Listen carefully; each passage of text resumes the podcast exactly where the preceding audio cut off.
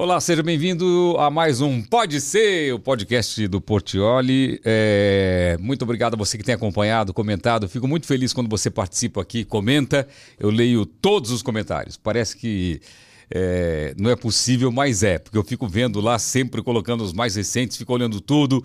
Às vezes, quando tem uma curtida, quando tem um comentário, o nome do Pode Ser, sou eu que estou comentando e te respondendo ali, tá bom?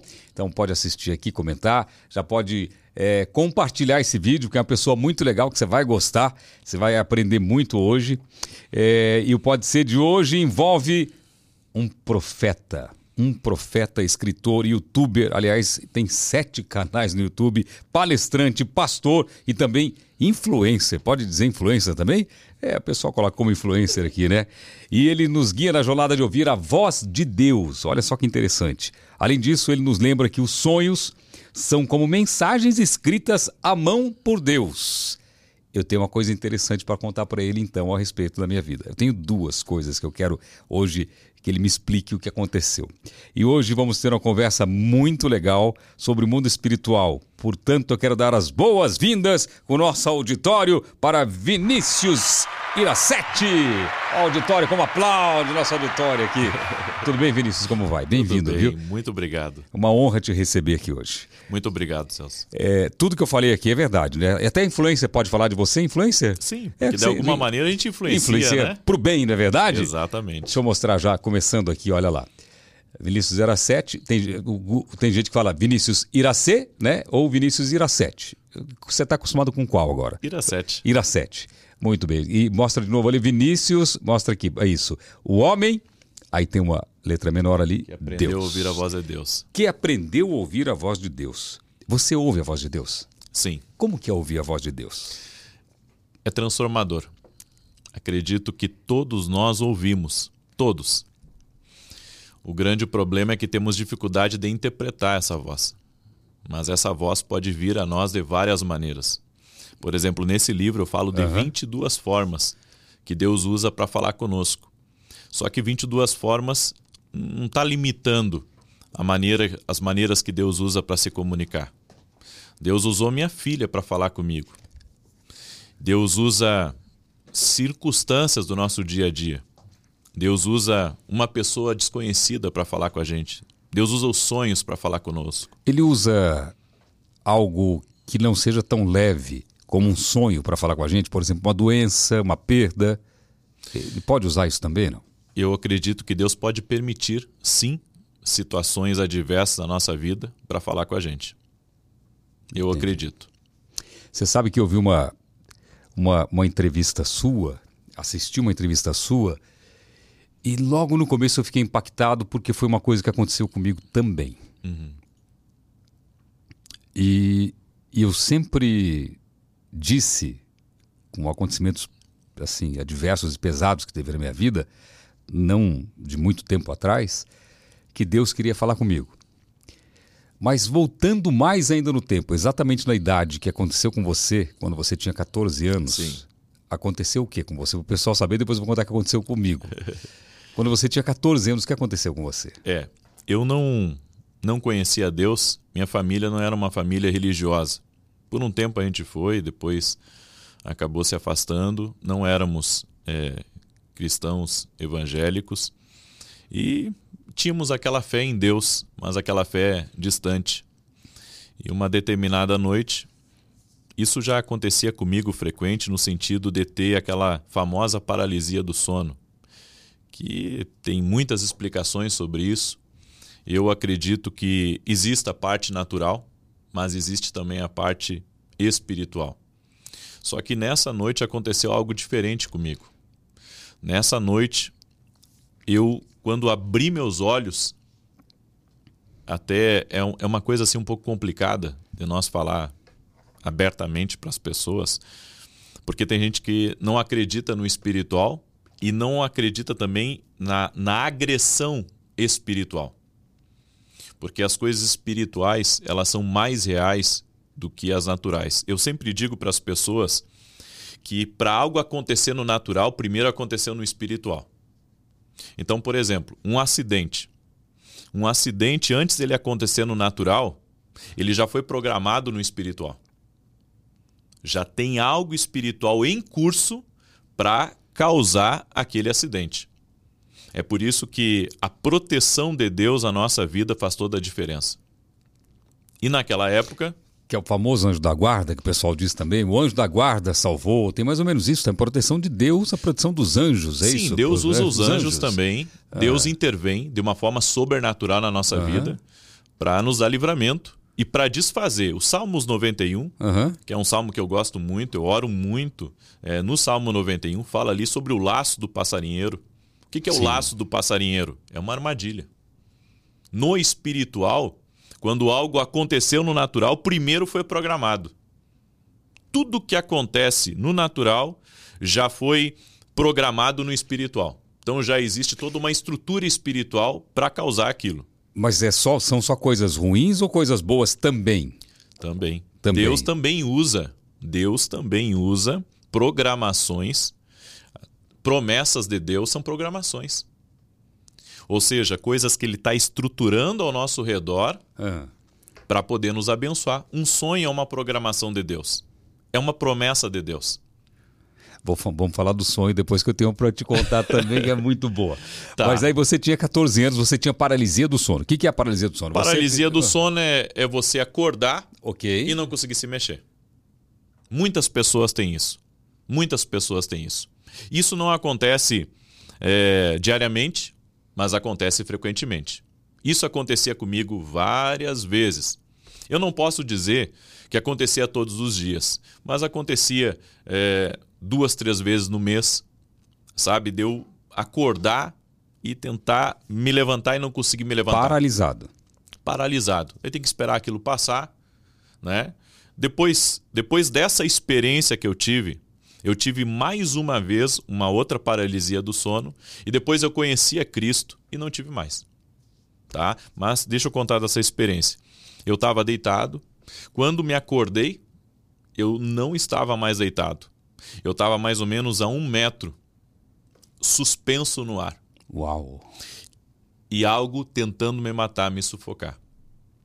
Eu, naquele momento, quis pedir ajuda porque a luz do meu quarto acendeu sozinha. Meu Deus. E eu sempre digo, eu, eu não acredito em coincidência.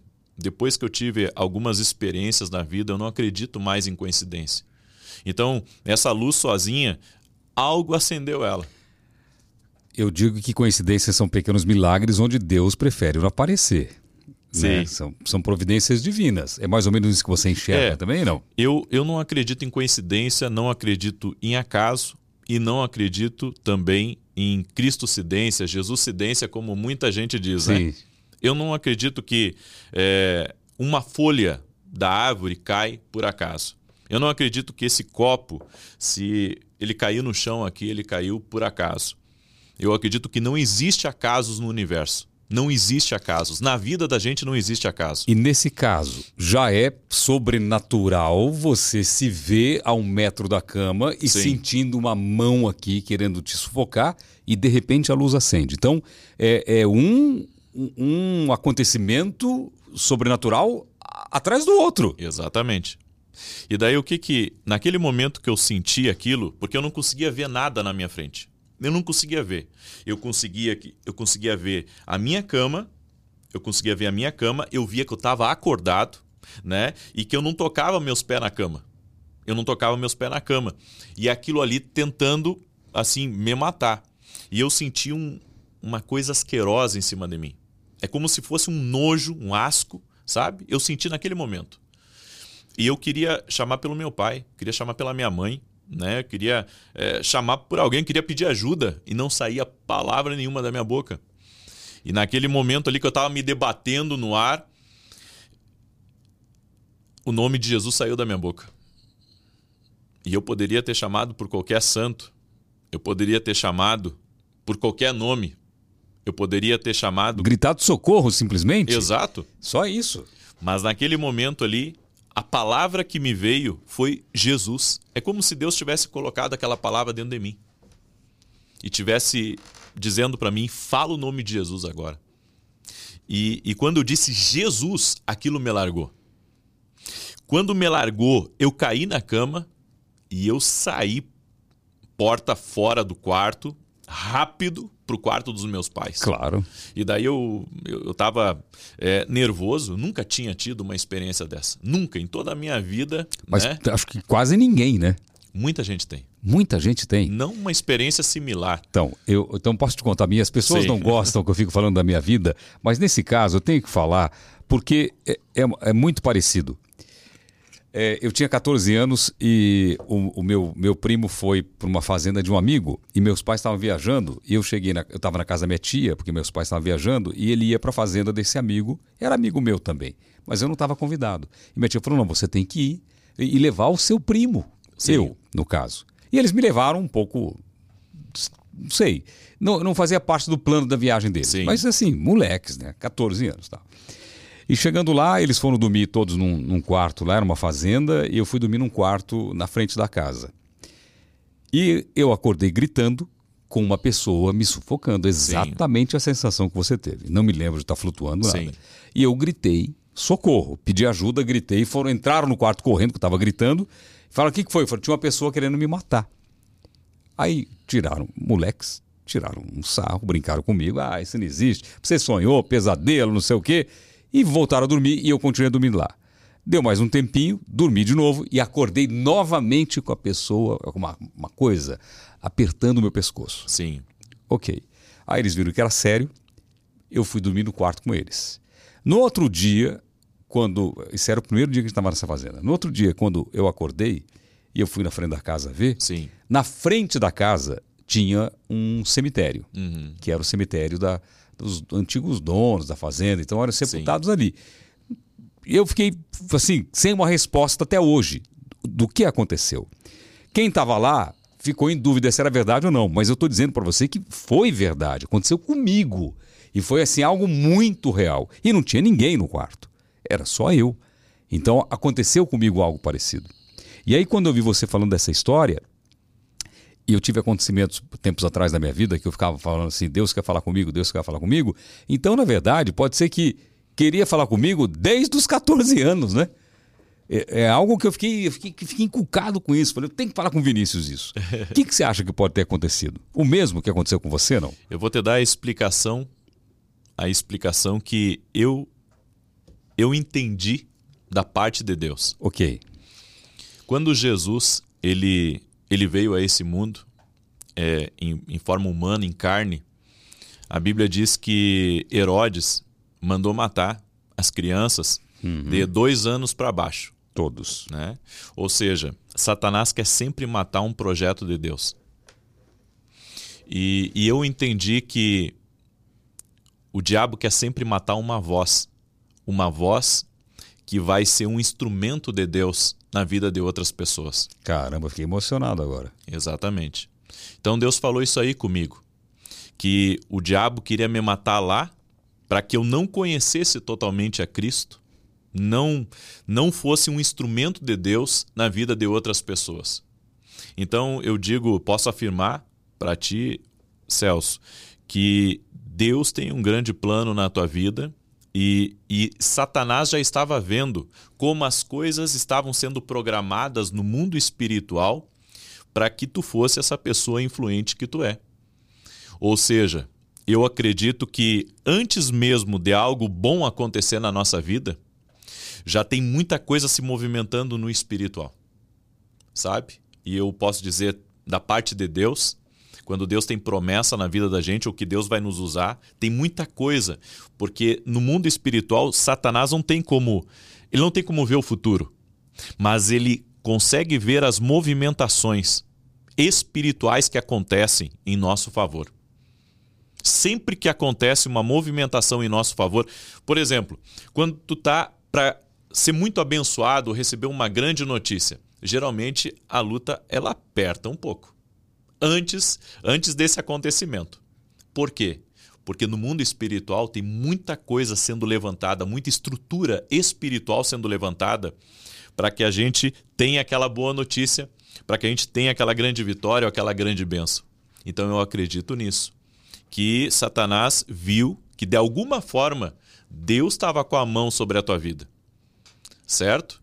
E já Deus havia te dado um talento, algo especial no mundo espiritual, os demônios conseguem ver os talentos, os dons que cada um de nós carrega. Tu recebeu um talento de Deus. É por isso da fúria do diabo contra a tua vida. Uau, que forte é. isso, hein? Caramba. E, e o tempo foi passando e eu, eu ficava com isso na cabeça e depois muitas coisas aconteceram. Eu dizia, ele quer falar comigo, Deus quer falar comigo. E eu não fui muito atrás. Sim. Por isso que você diz que é, ele fala com a gente de várias maneiras, né? E a gente não, não sabe como escutar a voz.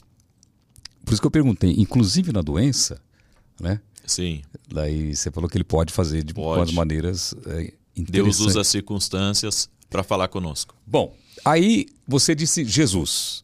O que, que mudou na sua vida a partir desse dia que você disse Jesus? Isso ficou marcado em mim. Isso ficou marcado em mim. É, porque as nossas experiências com Deus, a nossa mente pode até tentar, eu posso dizer, distorcer. Mas o que é verdade, a nossa mente não consegue, eu posso dizer assim, deletar, apagar.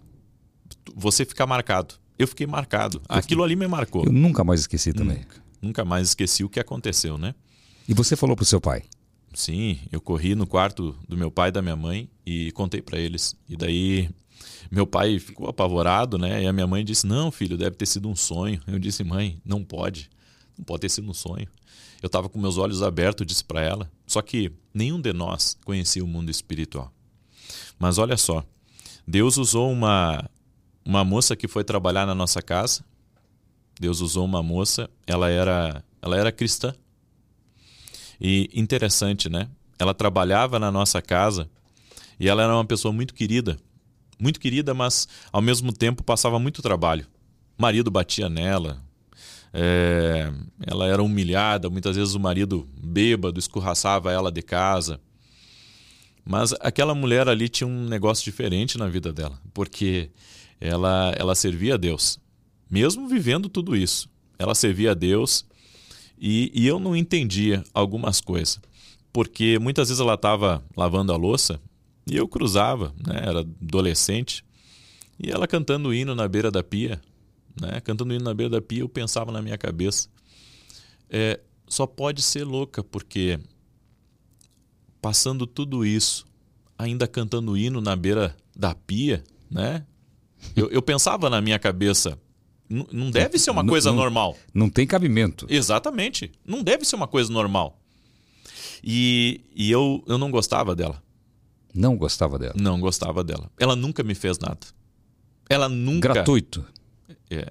E daí eu entendi né, que existia alguma coisa. Hoje eu entendo. Existia uma, uma, uma coisa espiritual na minha vida que não, não gostava dela.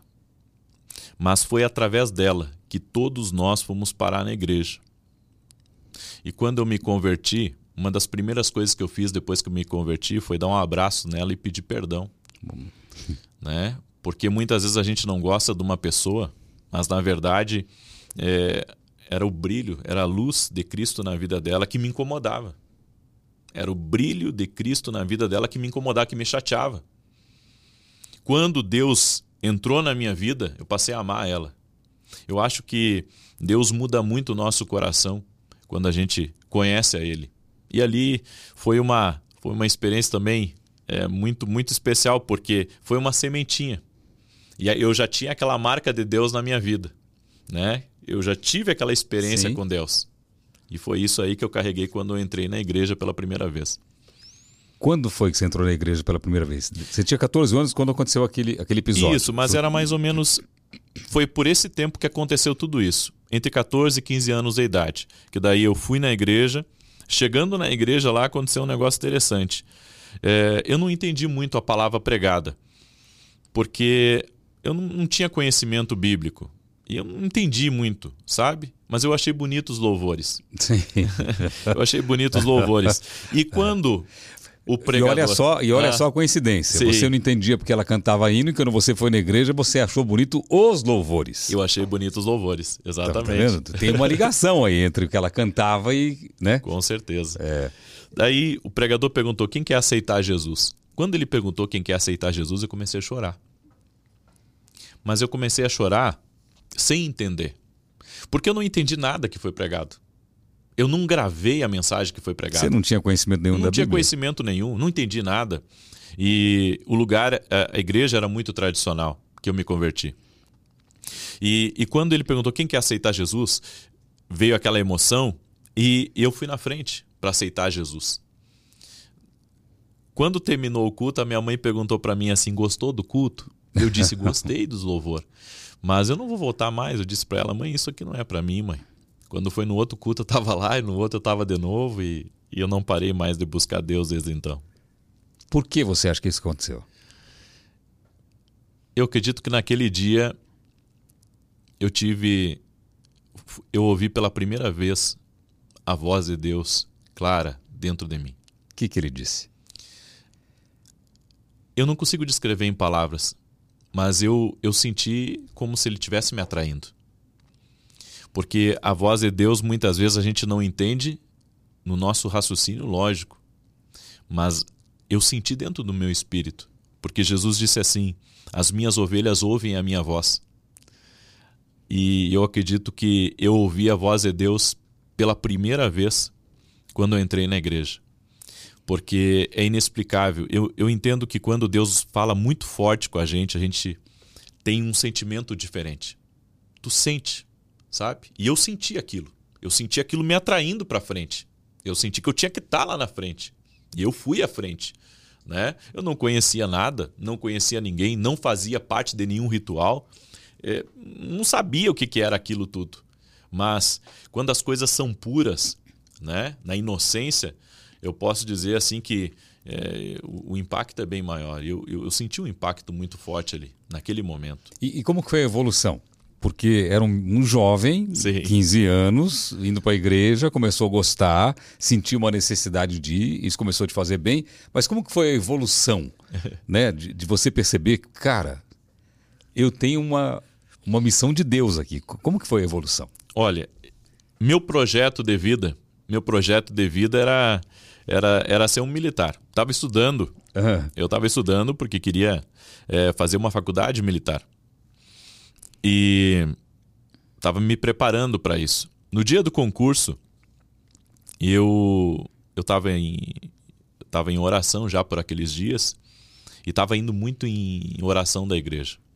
Então, assim, o que tinha de, de oração das irmãs, eu posso dizer do coque, eu estava em todas. As orações das irmãs do coque são aquelas irmãs mais tradicionais, sim, né? Sim. Eu estava em todas. Todas, aonde tinha uma oração da irmã, eu estava junto lá. E estava me preparando para esse concurso.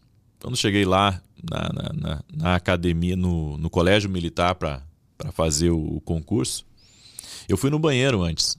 Eu fui no banheiro antes e fiz a minha oração.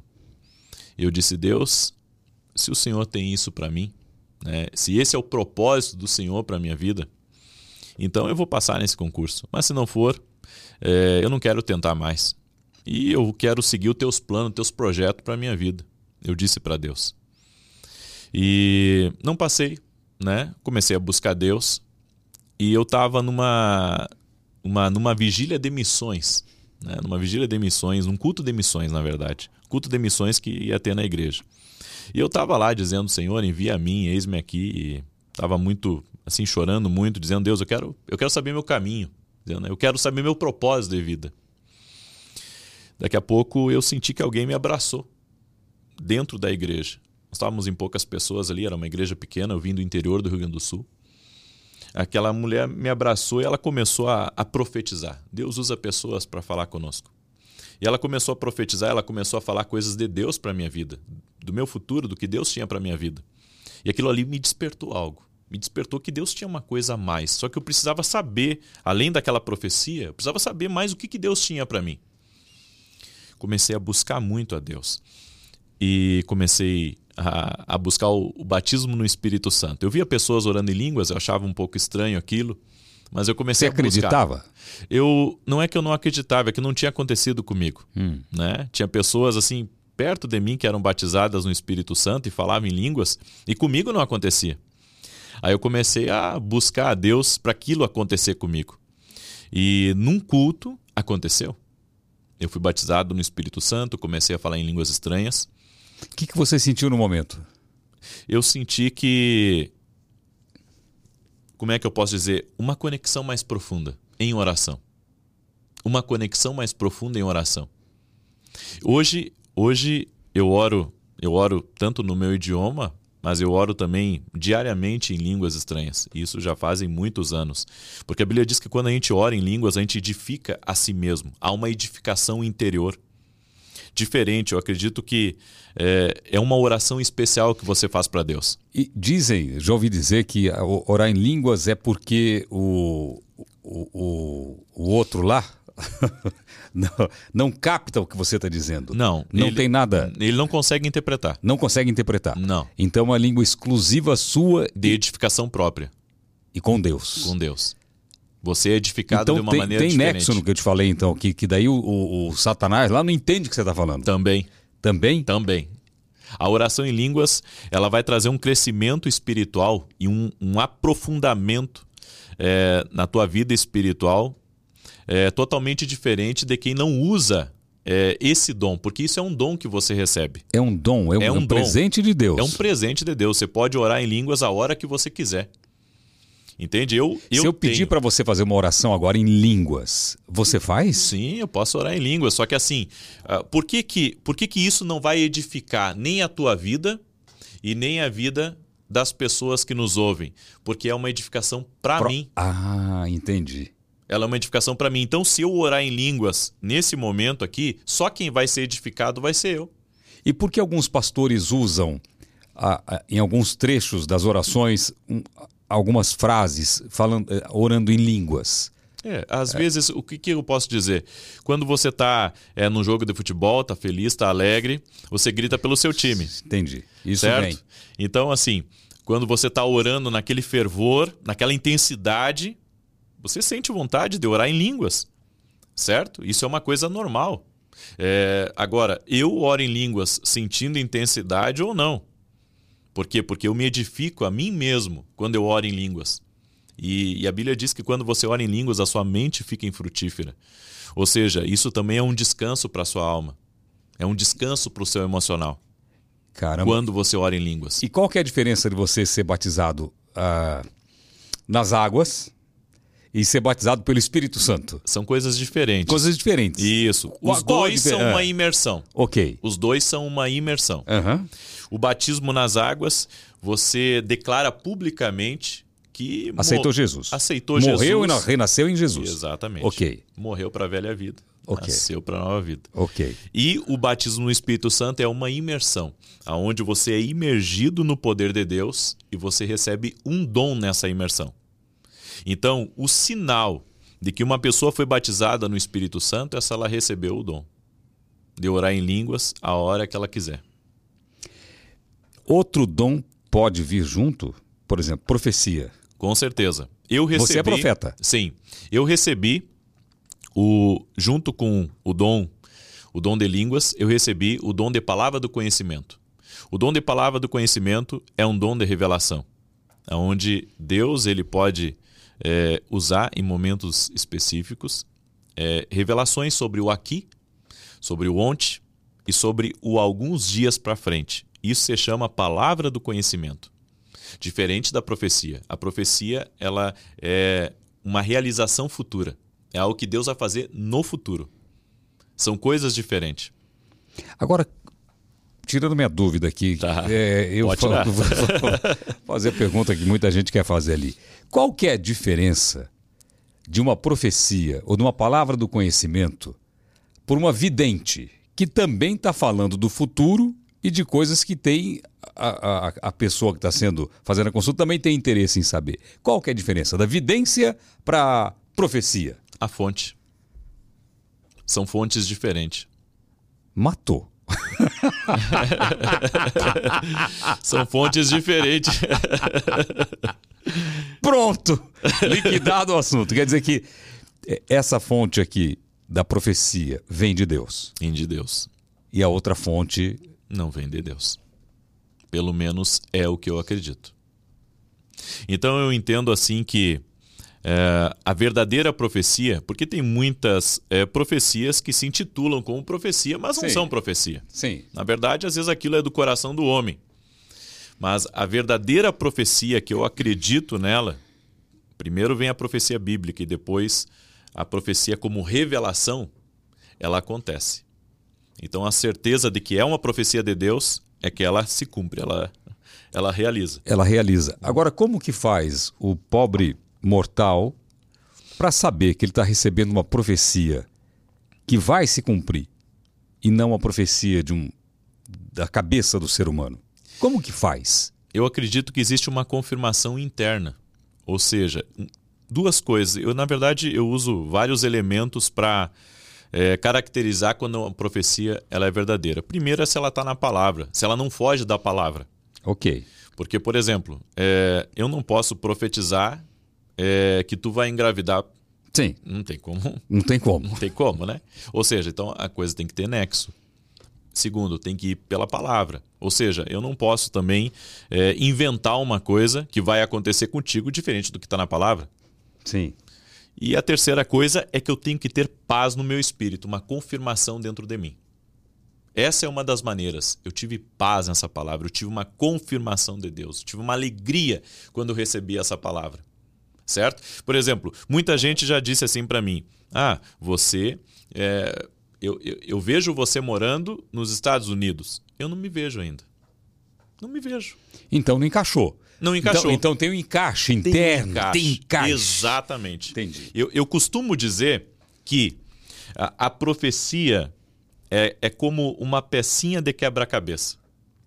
Quando ela for liberada sobre a tua vida, ela vai encaixar exatamente ali aonde falta. E você vai entender, puxa, mas isso confirma, porque E- eu já sinto E isso. esse encaixe não é uma coincidência. Não. É algo divino. É uma Exatamente. providência divina que você.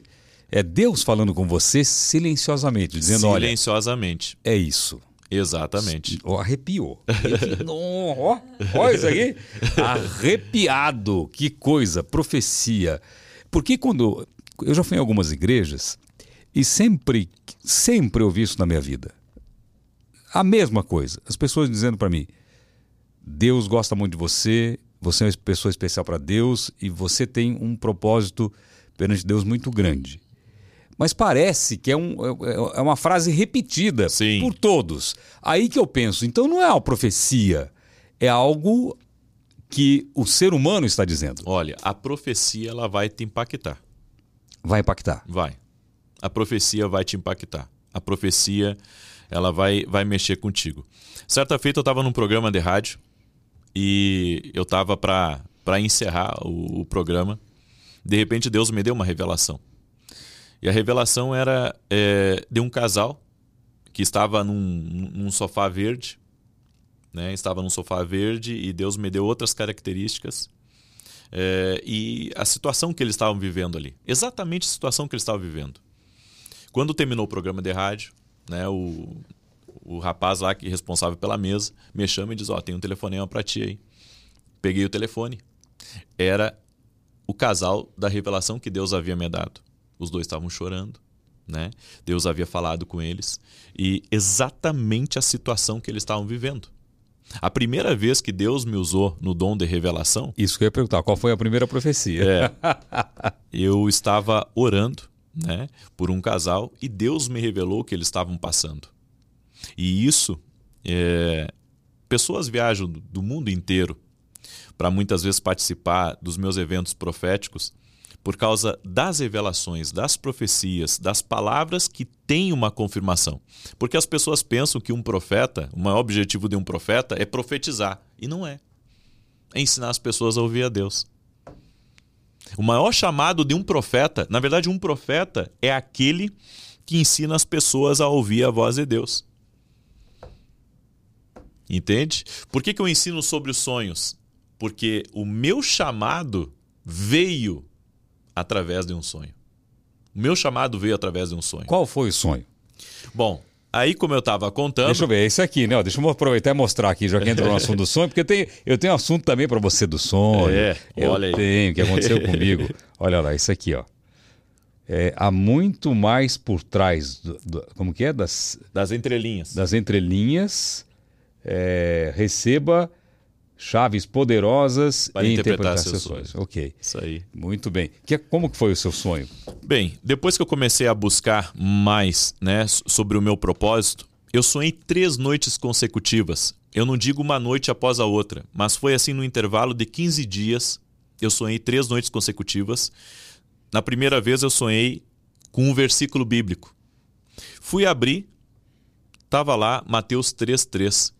Voz do que clama no deserto, preparai o caminho do Senhor, endireitai no ermo vereda nosso Deus. Passou mais alguns dias, sonhei com outro versículo, com uma outra passagem. Eu não conhecia muito a Bíblia. E veio outra passagem também na minha cabeça quando eu acordei. Fui abrir ali o mesmo versículo. Passou mais alguns dias, pela terceira vez, uma outra referência, também nos evangelhos. O mesmo versículo, só que em outra referência bíblica. Deus me disse que eu iria ser como um profeta de uma geração. Eu faço parte de uma geração de profetas que prepara o caminho para a volta de Jesus. Não sou o único, tem vários. E que Deus está levantando e vai continuar levantando. Pessoas que vão é, ensinar sobre a voz de Deus, ensinar sobre a volta de Jesus. E então é, esse é meu chamado, essa é a minha missão. Ali eu entendi que eu tinha um chamado profético. Não que eu fosse João Batista, mas que eu fizesse, que eu fazia parte de uma geração de João Batista. Então tem muitos Tem profetas surgindo. Sim, exatamente. É, Muitos. Que é um plano de Deus. É um plano de Deus, exatamente. É, Você pessoas sabe que uma vez. simples, pessoas. enfim. É, uma vez falaram sobre milagres tal, né? E aí. é, e, e eu. Tem gente que não acredita, tem gente que, que não acredita em profetas também. E, eu, e eu, eu, eu falei o seguinte: pra, a- a- o meu argumento foi: você acha que Deus seria tão egoísta de não dar dom às pessoas? Não é verdade? Sim. Por que, que ele não pode dar um dom para você, um dom para aquela pessoa que é pessoa reta de Deus? Exatamente. Né? Que, por que não? Sabe né? qual que é a dificuldade das pessoas acreditarem que exista, por exemplo, um profeta, um apóstolo, que as pessoas também têm dificuldade de acreditar que existam apóstolos, né? Porque para as pessoas o último profeta foi João Batista. Só que João Batista ele fez parte de uma é, de uma dispensação, de uma estação de Deus. A partir de João Batista começou uma nova estação, que é a estação da graça. E na estação da graça fala dos cinco ministérios. Os cinco ministérios é o ministério de apóstolo, é o ministério de profeta, o ministério de evangelista, o ministério de pastor e o ministério de mestre. São cinco ministérios. Mas por que, que a gente acredita tanto no ministério de pastor e não acredita nos outros ministérios?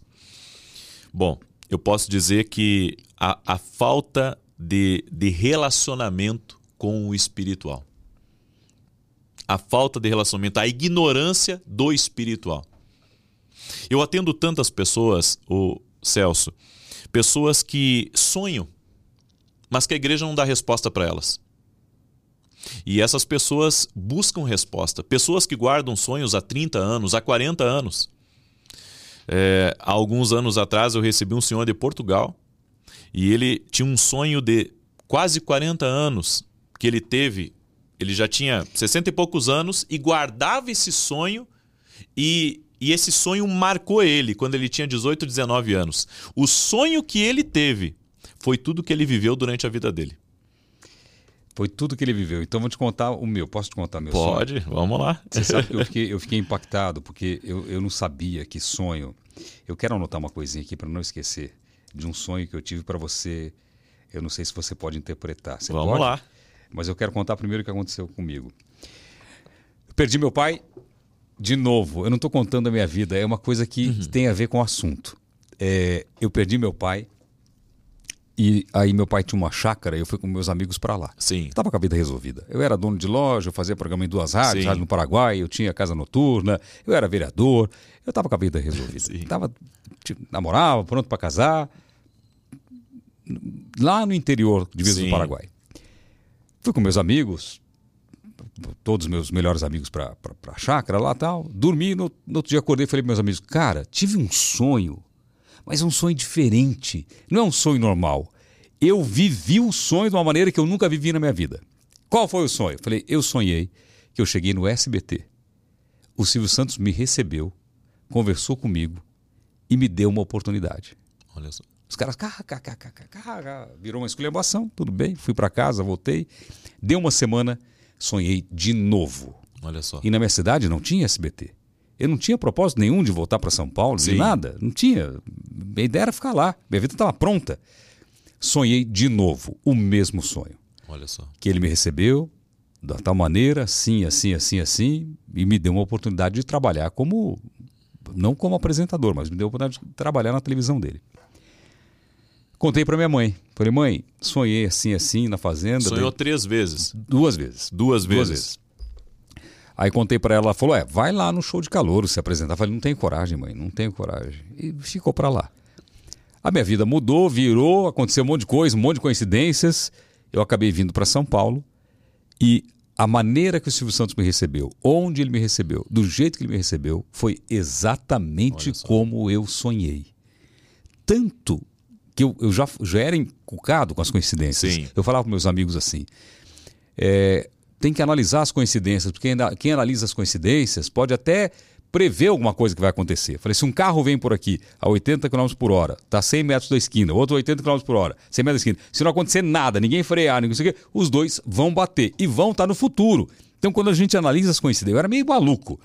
E quando eu cheguei para o Silvio Santos me receber e dar o dinheiro das pegadinhas Sim. que eu mandei, das ideias, eu liguei a televisão, eu ia receber na segunda-feira, era domingo.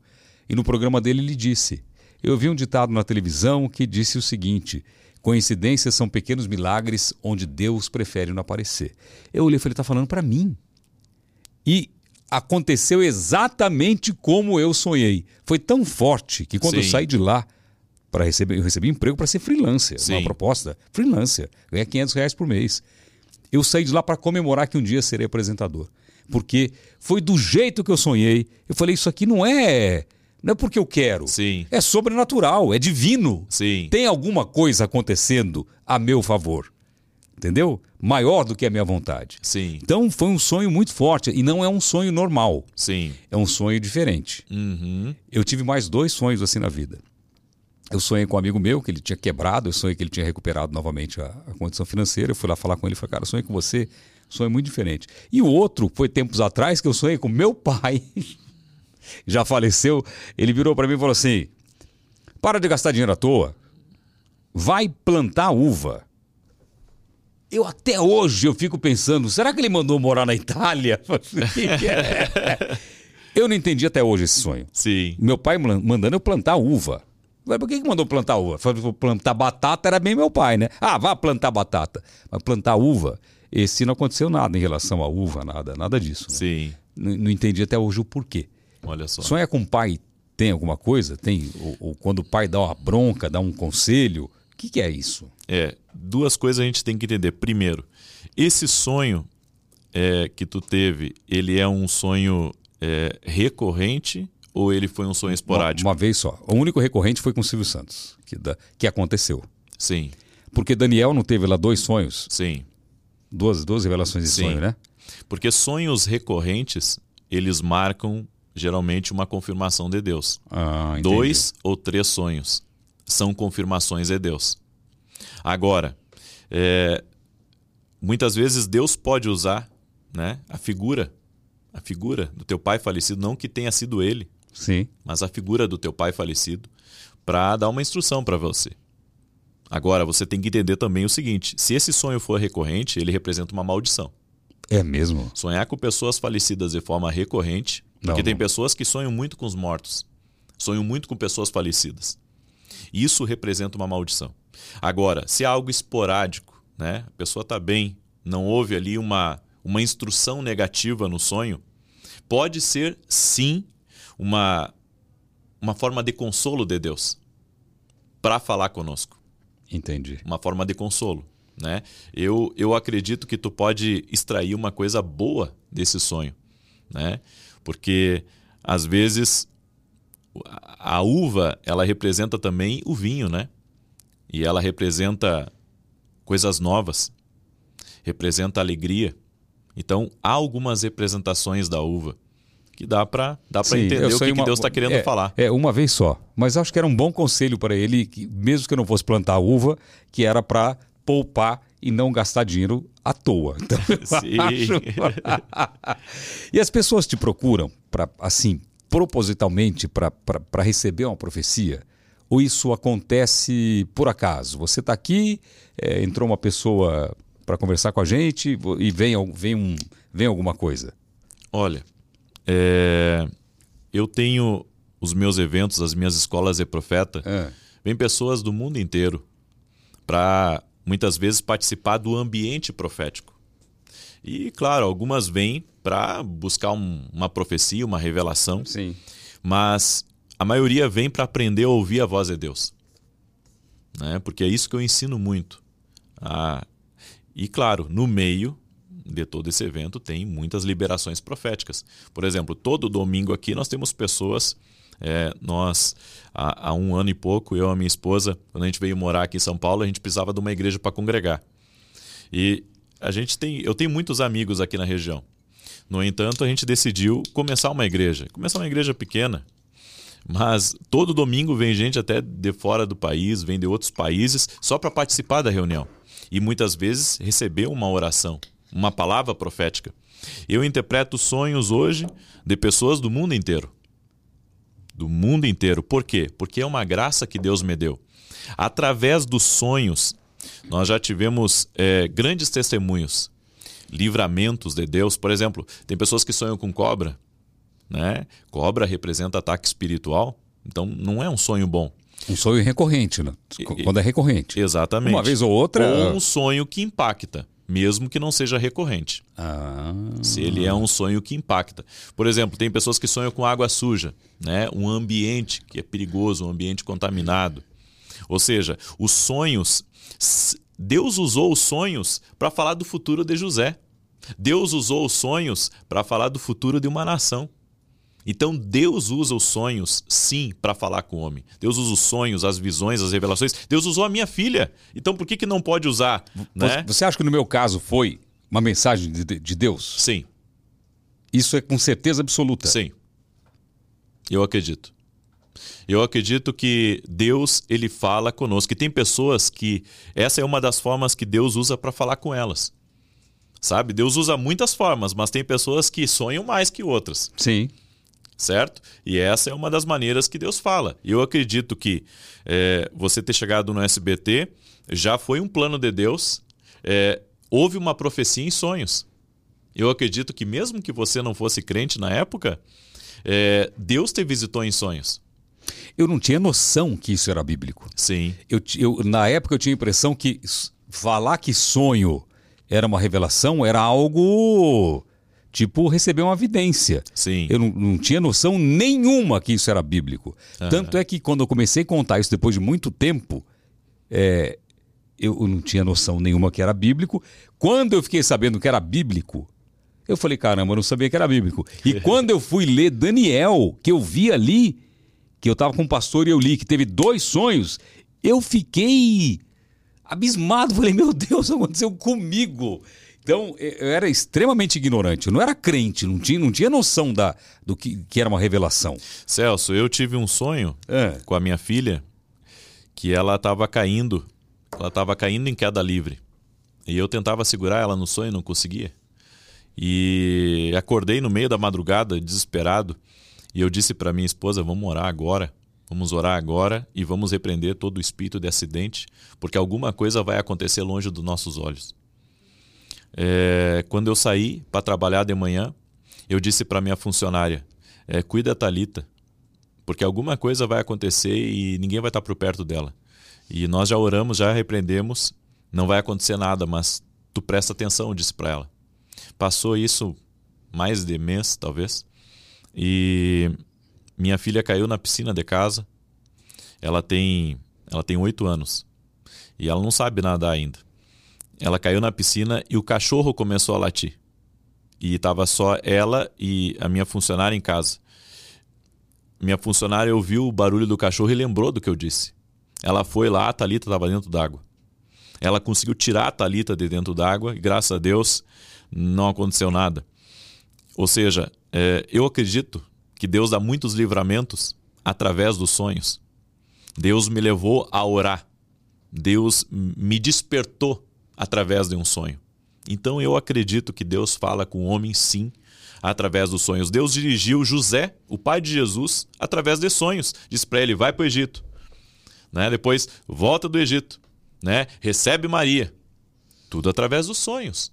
Deus usa os sonhos para falar com o homem. Eu não digo que todos os sonhos. Tem sonho que é do nosso subconsciente. Né? Um, um sonho sem pé, sem, sem cabeça, né? É, não tem uma interpretação. É, quando eu sonhei, era, era um sonho diferente.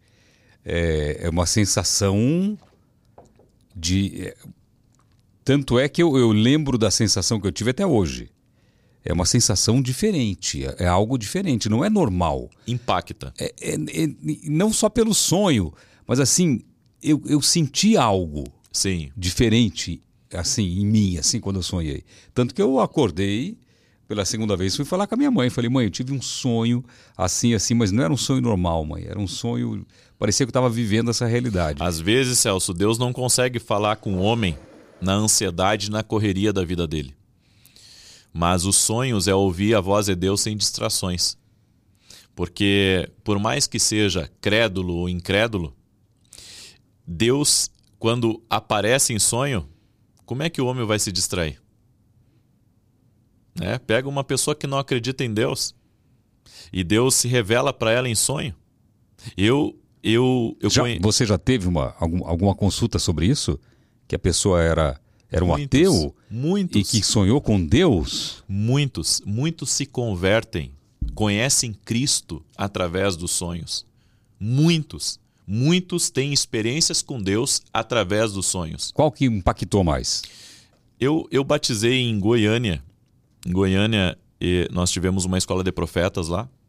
E uma das pessoas que nós batizamos é, foi bem na época da pandemia, então tivemos que batizar as pessoas na jacuzzi do hotel. é, uma das pessoas que estava lá, até uma coisa assim que a gente fala, tem gente que. Mas Deus não é religioso, né? Deus não é religioso. O homem é, Deus não é. E ele não acreditava em Deus. E ele entregou a vida dele para Jesus através de um livramento que Deus deu para ele, mostrou para ele em sonho. E daí a esposa dele me acompanhava, a esposa dele pediu a interpretação do sonho. A interpretação do sonho aconteceu exatamente como eu falei. Foi aí que ele entregou a vida dele para Cristo. Então, são experiências que as pessoas têm. Inclusive, tem pessoas que têm experiências com o próprio Cristo. Cristo assim? se revelando para elas como o caminho, como a verdade, como a vida. Muitas pessoas conhecem a Cristo através dos sonhos. E, e dessas pessoas que você é, tem interpretação dos sonhos, muitas já voltaram e deram o testemunho de que estava tudo certo, que você acertou grande parte Sim. ou acertou acertou é, não acertar, né? Porque não é uma aposta, mas que você o que você disse realmente aconteceu. Celso, é, eu não teria mais de 50 mil pessoas comigo nas orações pela manhã. 50 mil? 50 mil na minha live das 6 da manhã, que eu faço a minha oração. 50 mil pessoas? Ao vivo. É, um, é uma loucura, é um número absurdo. É, se não tivesse sinais e maravilhas nos acompanhando. Então, eu, eu posso dizer que os frutos, os frutos, eles, eles são o testemunho do que Deus tem feito. Muitas pessoas que hoje estão com a vida transformada, né, nos conheceram no profético. Porque, na verdade, os sonhos é uma, uma das áreas do profético. Né? Mas a gente é, fala de todas as áreas do profético como visões. Né? Eu, eu sou uma pessoa que tem muitas visões. Deus me dá muitas visões. Eu acredito que crianças têm visões abertas. Eu tive visões. Parece louco isso, né? Mas é. Fazer o quê? Exatamente. Não é, não é porque a gente quer. Eu, eu, cara. E sabe por quê? Porque é. nós somos reagentes ao mundo espiritual. Você e eu somos reagentes. O que, que significa? Significa que se você chegar num lugar, tá? E aquele lugar ele tiver pesado, você vai sentir, Nossa, eu saio destruído. né? Exatamente, parece que tu levou uma surra, Parece que levei uma surra. né? Por quê? Porque espiritualmente tu sentiu o peso espiritual daquele lugar. Agora tem lugares que, que, que a gente entra, a gente sente uma leveza, Sai leve. é uma tranquilidade. Você sabe o que você está falando e eu estou pensando aqui, assim, que tá, que tá me deixando é, com um sentimento de culpa pelo seguinte: você descobriu o seu caminho. Sim, e você foi por esse caminho, servir a Deus, sim, fazer as suas coisas, né? E eu tive tantas demonstrações ao longo da minha vida, inclusive visão que eu, eu- os meus amigos falam não é possível. Como que você como que você falou isso e aconteceu? Eu falo, cara, não é porque eu quero. Eu vi uma coisa assim, veio, veio uma visão, falei e aconteceu. Eu não gosto de falar porque foi uma coisa muito grave. sim, E eu fico pensando o seguinte, que isso pode ser um dom exatamente. que eu não fui atrás, que eu não investi, que eu Sim. talvez não tenha respeitado a vontade dele. É, Então isso está começando a me pesar, assim, sabe? Não sei se você entende isso. Não, eu entendo. Na verdade, é, Celso, Deus, ele já tem há um bom tempo te chamado. No entanto, eu acredito que Deus também permitiu que tu chegasse aonde tu chegou, para que tu também conseguisse acessar pessoas que em outro tempo tu não conseguiria acessar. É, faz sentido. Entende? Só que agora tu tem que pegar toda essa bagagem e esse entendimento que tu tá tendo do teu propósito agora e começar a colocar ele no rumo certo. É aí que vem a tua missão. É aí que vem a tua missão, o cumprimento do teu propósito. Você sabe que eu fiz uma promessa para Deus, né? Você estava falando, eu estava pensando. É, tempos atrás eu fiz umas orações pedindo algum, algumas graças tal e, e falei que se acontecesse eu faria de tudo para para levar o nome dele cada vez mais para mais pessoas, né? Sim, E, e queira ou não queira, até te recebendo aqui e você falando de Deus, sim, já é parte disso, né? exatamente. É, lógico, com certeza. posso fazer muito mais? Posso fazer muito mais, mas isso, isso me caiu a ficha aqui porque é, é, não te convidei e também não convidei outras pessoas pensando nisso. Sim, Mas é, é uma coisa que, que me faz bem ouvir, aprender, sim. né? E tá fazendo bem para tantas pessoas, não é verdade? E assim como, assim como você, Celso, tem muitas pessoas que muitas vezes entram num caminho de engano, né?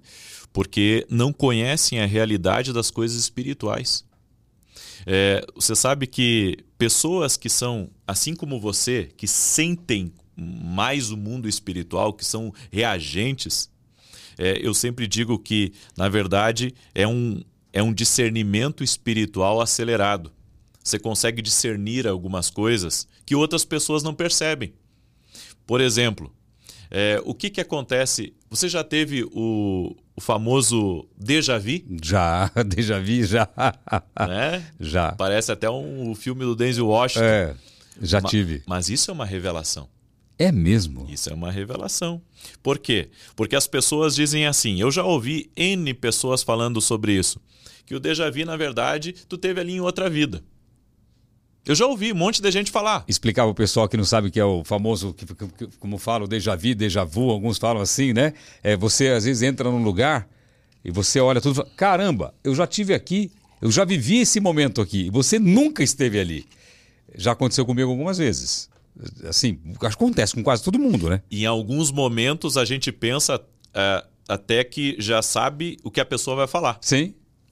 E aí Né? dizem que é o quê? Que você é o. Dizem você- que você esteve ali em outra, outra vida. vida. E não é. E não é. O que Isso é? é? uma revelação. Uma re- Mas que tipo de revelação? Todos nós somos, é, em primeiro lugar, seres espirituais. Você é nativamente, Celso, espiritual. Eu sou nativamente espiritual.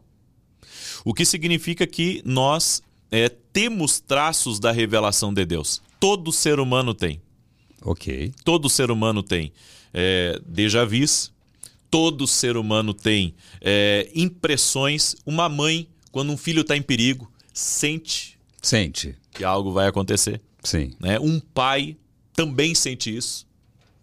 Ou seja, Deus revela, Deus mostra. Na minha família teve caso de, de, de, de, de saber que aconteceu alguma coisa grave com outra pessoa, de, de sentir isso. Sim. É, é uma coisa que. É, diz que gêmeos tem muito isso, né? Mas será que é mais a, a, apurado em gêmeos? Não, não, não tem nada a ver. Na verdade, uma família tem uma ligação. Um, uma mãe tem ligação com os filhos. Um pai tem ligação com os filhos. Uma família. Um irmão tem ligação com o irmão. Exatamente. Quando meu irmão. Eu nunca falei isso, mas quando meu irmão faleceu de acidente de carro, eu, eu passei muito mal em casa. Sim. E ele estava em outra cidade. E eu passei muito mal em casa. Passei muito mal. Então. É uma coisa que me marcou muito também. E, e eu, eu sabia que eu estava passando mal é, por algo. Ah, como que eu vou explicar? Que estava acontecendo no espiritual. Exatamente isso. Sim. Eu sabia, Uhum. mas eu não sabia o que era. E eu estava dormindo, aí eu morava num sobrado, aí umas pedras começaram a bater na minha janela. Uhum. Eu abri a janela, era meu outro irmão, falou: abre a porta, abre a porta. Eu desci lá, abri a porta, ele não morava nessa casa, e ele falou: o, o Cláudio morreu. Uhum. Meu irmão, né? Irmão Sim. dele também. Então foi um momento assim muito marcante, assim, que eu senti. ah, senti. E eu não sabia o que era, mas eu sabia que tinha algo errado. Uhum. Então. É, é falta, às vezes, realmente de. de conhecimento, né? É- É, uma ignorância que te deixa cego. Uma ignorância espiritual. Uma ignorância espiritual. Isso. Eu não tinha esse Algumas pessoas é, têm essa, essa sensibilidade maior, né? Quanto ao espiritual, né? São mais sensíveis ao espiritual. E, e isso acontece conosco às vezes ao longo do nosso dia, né? A gente tem alguma sensibilidade assim e acaba ignorando. Né? É, algumas preocupações que nem, nem estava na sua cabeça, mas de repente aquilo vem. Aquilo ali pode ser, é, às vezes, uma algo que teu espírito desperta. Por exemplo, por que, que as pessoas acordam entre 3 e 5 horas da manhã, Todo dia eu acordo. né? Por quê? Porque alguma coisa no teu espírito, porque assim, teu espírito não dorme à noite. Não dorme. Teu corpo descansa, tua alma está é, descansando, mas teu espírito não dorme. E eu e você somos seres espirituais. E quando no- o espiritual está movimentado ou Deus está nos despertando, nós somos acordados na madrugada. É por isso que as pessoas, inclusive, por exemplo, tem muita gente que diz assim: profeta, eu vejo horas iguais. Tem dias que eu vejo horas iguais. Acontece isso. E o que, que é isso? É Deus querendo falar contigo. Olha, e continua querendo falar comigo. Eu, acordei 3 e 12 da manhã. Acordei 3 e 12 da manhã. Eu falei, sabe o que eu vou fazer? Eu vou acordar, vou, vou e vou ajoelhar e vou começar a orar. Exatamente. É, porque é impressionante. E isso é com muitas pessoas. Com muitas Mo- pessoas. Comenta aqui se você acorda às três da manhã. Comenta aqui. Porque isso aí, eu vejo muita gente acordando assim. Fico sabendo que muitas pessoas acordam às três da Sim. manhã. Então quer dizer que é Deus querendo falar? Duas coisas podem estar acontecendo. Ou você está sendo despertado por Deus, ou o teu espírito, você, no caso, está despertando para algo no espiritual que está acontecendo. E quando eu digo algo que está acontecendo, eu estou falando em coisas que estão em curso contra você ou contra alguém da sua casa. Então Deus pode estar falando, querendo falar algo contigo, ou o teu espírito despertando porque tem algo em curso contra você. Uau, que medo. Vou orar mais. Falando em sonhos, eu vi uma. Eu vi uma. Eu sempre falo desse caso aqui porque eu sempre estou buscando uma resposta. Sim. Uma resposta dessa, dessa- desse, desse meu conto aqui. Conto não, realidade que eu vi no Instagram. O, eu abri o Instagram esses dias, aí apareceu no meu feed lá e o, o, o cara contando, meu pai, ele foi, não meu pai, o pai do rapaz lá que estava contando, diagnosticado com câncer, tal, metástase, e o médico deu duas semanas de vida para ele. Sim. Tem duas semanas de vida, não vai, tem que ir para casa e morrer em família. E a neta dele sonhou, uma neta bem novinha, sonhou, uma criança, sonhou que ela tinha, Deus tinha falado com ela e que o avô não ia morrer, que ele ia ser curado. Ah, o avô ouviu aquilo, a família ouviu aquilo, voltaram para o médico. Quando o médico falou: não, não é hora de lutar mais. Agora é hora de aceitar. Sim. Não tem o que fazer. Não, mas eu quero refazer os exames que minha neta falou que eu fui curado, que eu não vou morrer de câncer e tal. O médico, contra gosto, fez os exames. Uhum. Estava curado. Olha só. E aí, quer dizer, foi uma revelação através de sonho Sim. e através de uma criança. A criança também tem o poder de receber revelação de Deus através dos sonhos? Com certeza. E eu digo assim, falando agora né, é, do que aconteceu comigo. Por é, mais de 10 anos, Celso, eu fui pastor da igreja no Sul. Por mais de 10 anos, eu fui pastor da igreja, igreja pequena, né, igreja do interior. E, enfim, teve um tempo ali da minha vida que Deus falou comigo, né, que é, o grande problema do meio, muitas vezes gospel, do meio cristão, é que tem muita gente que é crítica. São muito críticos e tem muita gente religiosa, obrigado. E tem pessoas, não são todos assim, mas tem muita gente assim, né? E eu, eu enterrei em parte, por muitos anos, os dons que Deus havia me dado. Sabe? Eu usava muito esporadicamente. Como pastor da igreja, eu queria ser aceito como pastor. Que, que era o medo? De, era um... É que assim, é, muitas vezes a gente a gente se importa muito com a opinião das pessoas. E eu me importava muito com a opinião das pessoas. Então eu queria ser aceito no meio dos pastores da cidade. E sabe, cidade de, de interior, a cultura é diferente. Sabe, não é que nem uma cidade grande, onde as pessoas às vezes não, não, não se importam muito com a vida um do outro que estão do lado, né? Cidade pequena, todo mundo se conhece. Todo mundo se conhece, você quer ser aceito. Qual era? O medo era. Ah, ele está como profeta, é profeta, não existe mais profeta, é, ou que aquilo criasse alguma, por exemplo, assim, algum afastamento dos pastores que eu me dava bem, tinha um amizades. preconceito realmente, um preconceito Exatamente, por parte deles. Exatamente. Daí eu enterrei os dons, os talentos que Deus havia me dado. É, nesse tempo eu mudei de uma cidade do interior para uma outra cidade do interior, só que uma cidade um pouco maior que uhum. Santa Maria. Saí de Rosário do Sul. Santa Maria, já fui lá. É, saí de Rosário do Sul, e fui para Santa Maria. Chegando em Santa Maria ali, me envolvi com a igreja de novo. E daí é, comecei a buscar, porque Deus falou comigo que estava triste comigo. Hum. Daí eu perguntei para Deus por quê. E daí ele disse, ele respondeu para mim. Ele disse porque você colocou o seu ministério pastoral na frente do seu ministério profético. Quando eu ouvi isso de Deus, que foi numa manhã de domingo, é, eu disse, então a partir de hoje eu vou, eu vou começar a usar os dons que o Senhor me deu. Mudei para essa cidade maior, me envolvi com a igreja lá, só que eu comecei a buscar, né, para conhecer mais sobre o profético e conhecer mais sobre aquilo que Deus havia me dado. Fui num evento em Buenos Aires, é, uma igreja, e lá eu fui impactado por uma palavra profética. Em, quando fechou menos de 30 dias, eu estava em casa, né? Estava em casa e a minha filha, na época, é, ela deveria ter, ela está com oito, deveria ter uns três aninhos, dois, três aninhos, né? Ela pegou da minha mão e disse assim, pai, você tem que fazer vídeo. E eu disse para ela, filha, o pai tem muito trabalho na igreja, o pai não tem tempo para fazer vídeo. Aí ela me disse assim, pai, você tem que fazer vídeo sim, porque ela assistia aqueles vídeos no YouTube, né? E daí a minha esposa disse assim: ouve a tua filha porque Deus pode estar querendo falar contigo. Uau! Aí eu peguei um celular que eu tinha na época, né? E coloquei assim, peguei um copo, né? E peguei o celular e coloquei assim na frente. Sentei e gravei um vídeo. E coloquei no YouTube. É, em alguns dias eu já tinha canal, mas assim, é um canal assim que tinha acho que menos de mil inscritos, 500 inscritos, 400 inscritos. Postei aquele vídeo lá. Em alguns dias eu cheguei a 100 mil inscritos. Uau! Aquele vídeo viralizou. Né?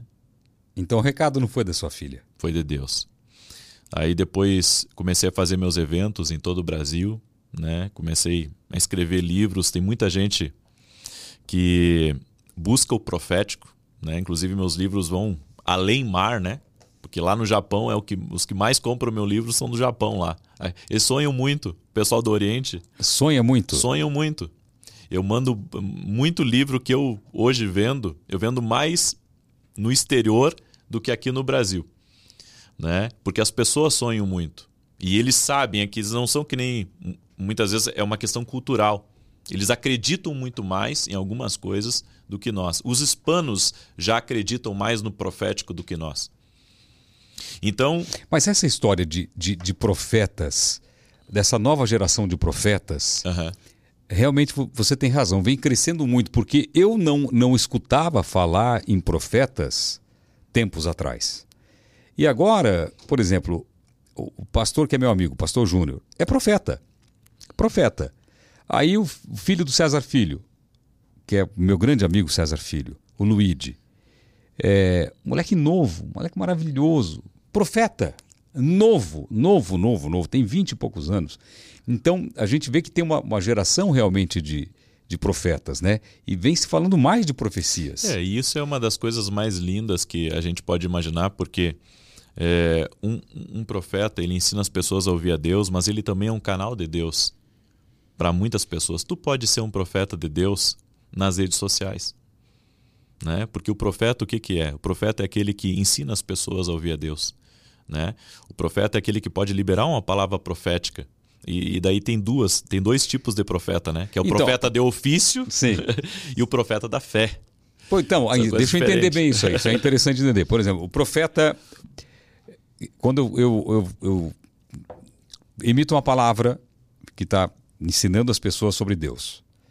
Pode ser uma, um profeta? Isso pode ser um profeta? Sim, você pode ser. Não, um... não preciso fazer uma, uma profecia de que ah, você vai conseguir. Você pode ser um profeta na vida de uma pessoa, é. É, liberando uma palavra de fé, de bênção, de saúde, de paz, de prosperidade. Tu pode ser profeta para tua casa, para tua família. Ok. Né? Agora, existe mais um tipo de profeta, né? que é o profeta. No meu caso, eu sou um profeta de ofício. De que ofício. O que, que, é um profeta de é. ofício? No meu caso, é, eu tive é, um, um, chamado para isso. Okay. Específico, específico para isso. Que daí eu uso os dons espirituais para profetizar. Né? Eu uso os dons espirituais para profetizar e posso também liberar uma palavra da fé. Você vai ali no Instagram, libera uma palavra de fé para as pessoas. Ali você está sendo um profeta para as pessoas. Então eu gravei, já gravo muito vídeo falando de Deus assim. Sim. Já, então pode ser, é legal. Agora eu coloquei no chat GPT aqui que é um profeta. Um profeta é uma pessoa que é considerada como tendo um contato especial com o divino sobrenatural e que é vista como mensageiro porta-voz de uma divindade. Os profetas são frequentemente encarregados de transmitir revelações ou mensagens divinas para as pessoas. Em muitas religiões, os profetas são vistos como tendo um papel especial na orientação ou direção espiritual de uma comunidade ou nação. Uhum. Eles podem prever eventos futuros, interpretar a vontade divina ou servir como intermediários entre o divino e o humano. Né? Não é só isso, né? Não é só isso, uhum. mas é um começo. É um, um, começo. É um começo. Incrível, incrível. Você é que, na verdade, existe vários níveis, que tá. claro que não, não dá para nós falar tudo aqui agora, Sim. mas existe vários níveis que a gente diz do profético, né? Existem níveis mais avançados, e existem os níveis básicos, né? Nesse mundo super rápido hoje, que tudo é muito rápido, né? É, tudo muda rápido. Porque antigamente as profecias que se faziam eram profecias para acontecer daqui 10 mil anos, 15 mil anos, ou sei lá, 60 mil, 60 mil anos. É, profecias a longo, a longo prazo hoje. É, tem, tem o porquê você profetizar alguma coisa a longo prazo? Porque as pessoas são imediatistas. Podem acontecer. Podem acontecer coisas a longo prazo é que o grande problema é que as pessoas muitas vezes colocam o coração delas na profecia. E daí mistura a palavra. Né? Porque a profecia pura é você falar até onde Deus falou. Nada mais e nada menos. É só falar até onde Deus falou. Né? E um detalhe: profecia, tu não precisa de um púlpito da igreja para profetizar. Eu, eu muitas vezes. É, eu já profetizei dentro do elevador. Né? Eu já profetizei dentro do elevador para pessoas que eu estava conversando. Eu já profetizei em reunião de negócio que eu estava, né? Chamar a pessoa e eu, eu não chamo atenção de dizer, ó, oh, aqui, ó, Deus está querendo falar aqui. Não, eu digo aqui, ó. Deus está falando algo comigo, eu quero compartilhar com você. Né? Eu não preciso alterar minha voz. Nada. Eu não preciso alterar minha voz, eu posso falar coração a coração, porque é assim que Jesus iria falar com a pessoa. Entende? Então hoje a, a maneira muitas vezes religiosa que as pessoas elas profetizam, elas não têm nada a ver é, com o, o, espírito, né? Que, que realmente é, agia em Jesus, por exemplo. Se Jesus estivesse aqui e ele quisesse falar alguma coisa para minha vida, ele, ele ia falar comigo, sabe, coração a coração. Ele ia dizer: Olha, Vinícius, eu tenho um plano na tua vida. Eu tenho um projeto para você, no teu futuro, para tua casa. Você vai pisar em muitos lugares. Você vai ser um canal de benção para muitas pessoas. Ou seja, Jesus é, ele iria falar comigo, certo? E existe, claro, profecias coletivas. Mas daí, é como eu disse, é um nível mais avançado. É diferente. É, o profético tem vários níveis. Sim, entendi. É, você, sobre os seus sonhos, é, você tem medo, às vezes, de sonhar? Não, na verdade, eu não, eu não sou o tipo de pessoa que sonha muito. Não sonha muito? Não. Eu. É, quando eu sonho assim, realmente Deus está falando alguma coisa comigo. Eu não, não, sou o tipo de pessoa que sonha todos os dias. E quando, Tem gente que sonha todos os dias. E quando você diz que Deus fala com você, como que é essa experiência? Pra, porque, assim, é, eu uma vez ouvi uma voz, é, uma vez só. Ele só me falou um número, que aliás me assustou bastante. Um dia eu conto essa história. Eu ouvi uma voz. É realmente uma voz que a gente escuta, é isso mesmo? Essa é uma das formas. Tá. Né? É, você tem que ouvir a voz de Deus através dos sinais. Através dos sinais? Exato. Deus dá sinais. O tempo todo. Deus se comunica conosco através de sinais. Os sonhos são sinais. Né? Os números iguais são sinais. É, um, um, atraso que você tem num lugar que você não estava esperando aquele atraso, aquilo é um sinal de Deus. Sabe? Um voo que você perde, que você não consegue subir, aquilo é uma resposta de Deus. Ou seja, é, quando você tem comunhão com Deus, o não e o sim são respostas de Deus para gente. Então, eu, eu sou um caçador de sinais. Eu passo o meu dia, eu, eu, eu não Você tá paro. Você está com antena ligada, está com radar ligado. Por quê? Porque nós temos antenas espirituais. Ok. Concordo. Todos nós. Sim, sim. Entende? E, e eu consigo discernir lugares, eu consigo discernir ambientes, eu consigo discernir pessoas. Eu sei quando as coisas mudam, eu sei, eu sinto quando o clima muda, espiritualmente falando. Você pode, pode reparar, Celso, existe. É, quando o Brasil está num feriado, é, existe alguns feriados no Brasil que você sente o clima espiritual mudar. Sim. Finados. Muitas datas. Tem muitas coisas que acontecem na vida da gente. E eu acredito assim que cada ser humano, eu vou lhe dizer assim, ó, nós temos uma familiaridade com um sinal. E Deus fala conosco de maneira muito peculiar e particular. Toda pessoa, e, e um detalhe, eu não, eu, eu, eu não uso cabala e não acredito em cabala. Ok. Mas eu acredito que cada pessoa tem um número na vida que Deus usa para falar mais com ela. Como que é? Tem um número na vida que Deus usa mais para falar com ela. Um número na vida? Por quê? Por que, que eu digo isso? Ah. Tem números, por exemplo, é, que quando começam a se repetir muito para mim, por exemplo, assim, o portão do, do, do, do, do avião lá, né? Hum. É, o horário do, do, do, do, relógio, né? no mesmo número. E, e várias outras sequências durante aquela semana. Eu sei que boas notícias vão chegar. Por quê? Porque eu já consegui discernir isso para mim. Eu já consegui discernir isso para mim. Então, eu acredito que tem sinais que a gente já está familiarizado ao longo da vida, a gente fica familiarizado com alguns sinais, que eles são como, eu posso dizer, é, já termômetros. Né? É, é como Deus sinalizando de algo que vai acontecer na nossa vida. Ele criou uma comunicação, um código. Comigo. Assim Entendi. como ele vai criar contigo e ele vai criar com cada pessoa. sabe? É, é como se Deus estivesse avisando, né? É dessa forma, é dessa forma que eu falo contigo. Então eu creio que Deus ele tem uma, uma linguagem Entendi. muito pessoal com cada um de nós. Ele não vai falar talvez contigo como fala comigo. Ele pode, ele pode bater numa tecla que vai vai falar contigo mais através do sonho. Ou vai falar mais contigo através da tua esposa, né? Ou através de um filho teu. Entendi. Sabe? Agora, você disse que quando algo vai acontecer, já está acontecendo no mundo espiritual. Muitas coisas estão em curso. É, e essa coisa de, de, de, de, mundo espiritual passa também por, vamos supor, é, local. Sim. Por exemplo, é, aqui. Se você entra aqui, você sente alguma coisa? E, Sim. E, tudo fala. Tudo fala? Tudo fala.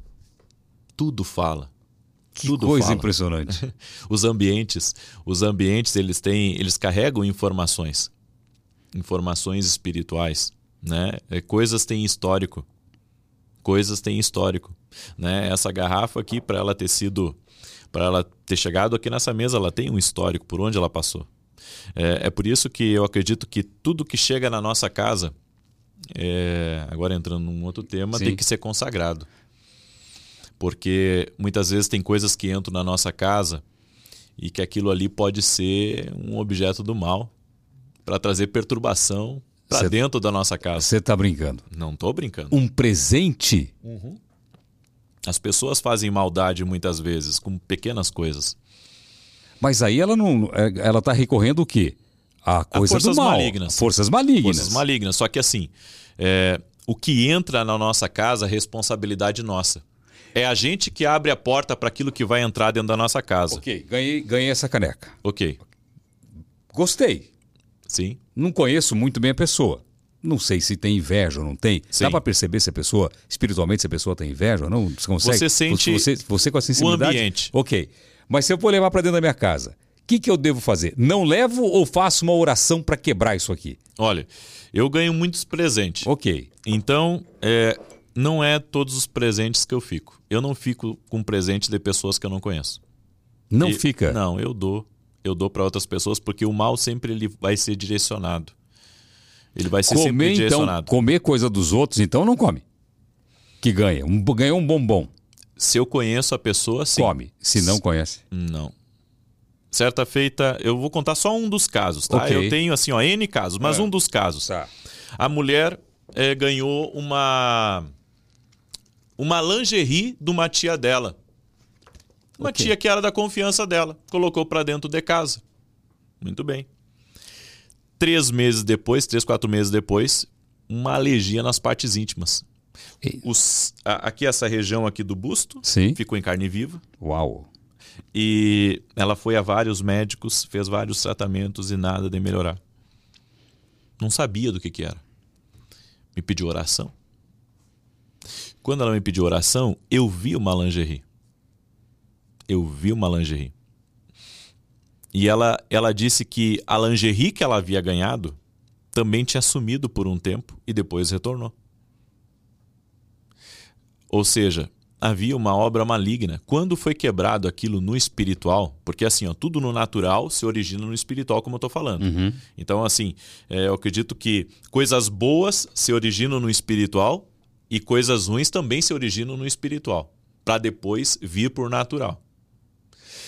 Quando foi quebrado aquilo no espiritual, alguns dias depois, ela estava, a pele dela escamava porque as feridas melhoraram. Sim. E ela ela teve uma restauração total de pele. Ou seja, as coisas espirituais elas acontecem. Então tem que tomar cuidado com isso. Eu nunca me preocupei com isso. Sim. Tem muita nunca coisa que a gente recebe, às a gente não sabe a intenção das pessoas, a maldade das pessoas também. A inveja é algo terrível. E a inveja, ela realmente atinge a pessoa que está sendo invejada. Se, se, se a gente não vigia e não ora, atinge. Tem muito Entendi. crente que diz assim, eu já ouvi um monte de crente dizer, não, a inveja não pega em mim porque eu tenho fé em Deus. Se Jesus disse vigiai e orai, para que não entreis em tentação, vigiai e orai. Por que, que eu preciso vigiar? Porque não é qualquer coisa que eu devo deixar entrar na minha vida, na minha casa. Né? Então isso é um princípio. Tem coisas espirituais que a gente ganha, bota para dentro de casa. E aquilo ali vai ser, eu posso dizer, o ponto de contato no espiritual para o mal entrar, porque tu abriu a porta. Dentro da nossa casa, a gente pode abrir a porta para o mal.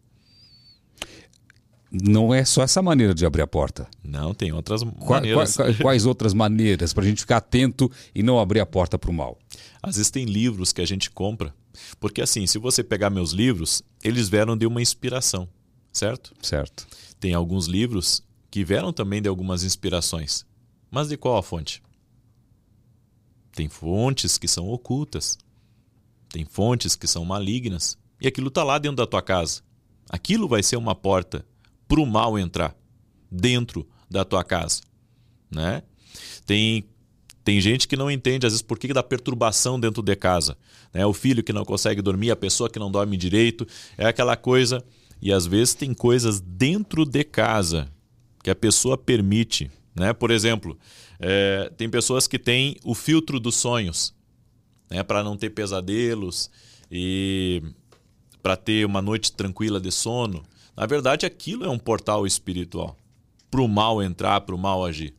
Então eu acredito, sabe, Celso, que nós temos que ter um, um grande conhecimento das coisas espirituais para o inimigo não ter vantagem sobre a nossa vida. Caramba, é assustador isso. Eu nunca tinha pensado nessas coisas assim. o é... mundo espiritual é real. O mundo espiritual é real. Pro bem e pro mal. Pro bem e pro mal. E é verdade que o, o, o mal está sempre rondando a gente. Com certeza. E, e querendo tirar proveito ou, ou, ou, aproveitar da sua fraqueza para realmente é, fazer acontecer? A Bíblia diz que o diabo anda em derredor, né? Buscando a quem possa tragar. Por quê? Porque tem gente que ele não consegue tragar. Porque não deu a porta para ele. Não abriu a porta, não deu a legalidade espiritual para ele entrar. Por exemplo, tem gente que tu recebe na tua casa que é gente boa. Sim. Pessoas idôneas, pessoas da família, pessoas queridas, pessoas que tu conhece. Agora, abrir a porta também para gente que não é, às vezes, uma pessoa abençoada, uma pessoa que eu posso dizer assim, que tu vai abrir a porta da tua casa para uma pessoa invejosa, para invejar teu casamento. Por exemplo, você que é um cara sensível, Sim. E é de Deus. Você abriu a porta da sua casa, chegou uma pessoa lá, que, é, sei lá, um vizinho que acabou de mudar, e você bateu o olho, sentiu que tem uma energia ruim. Fala, esse cara não é do bem. E ele quer entrar na sua casa. Você não deixa. Não, eu vou deixar ele entrar, mas quando ele sair eu vou orar. então a oração, a oração, se eu receber alguma coisa e gostar, eu posso fazer uma oração. É, a não ser que Deus te revele que aquilo ali não é bom para você ficar. Porque vai ter coisas que Deus vai mostrar para você que não é bom você ficar. Certo? Tem coisas que Deus. É, certa feita, eu e a minha esposa tínhamos vindo de uma viagem, ah. tá? E no evento que a gente teve, as pessoas assim têm muito carinho pela gente, né? Por mim, pela minha esposa, me deram assim uma mala de presente, né? de uma, ganhando outra. Cheguei em casa, deixei a mala ali embaixo para no outro dia a gente olhar. Aí no meio da noite assim, minha esposa viu uma bruxa vindo em direção a ela. Né? No sonho, é, a figura de uma bruxa. OK. Tá? No sonho, no sonho minha esposa despertou e perguntou para mim: Você orou em cima dos presentes que estavam lá embaixo? Aí eu, ela, eu disse para ela: Não, eu não orei. Chegamos cansado de madrugada do voo. Aí ela disse assim: Então eu vou lá embaixo. Ela foi lá, orou e no outro dia, né? Os presentes que a gente não conhecia, das pessoas que a gente não conhecia, é, minha esposa deu para outras pessoas né? Porque o mal é direcionado, como eu disse. Ele não é. Mas não pode ser um, um presente com carinho. A pessoa às vezes fala, pô, dei com tanto carinho, com tanto sacrifício e deu para outra pessoa.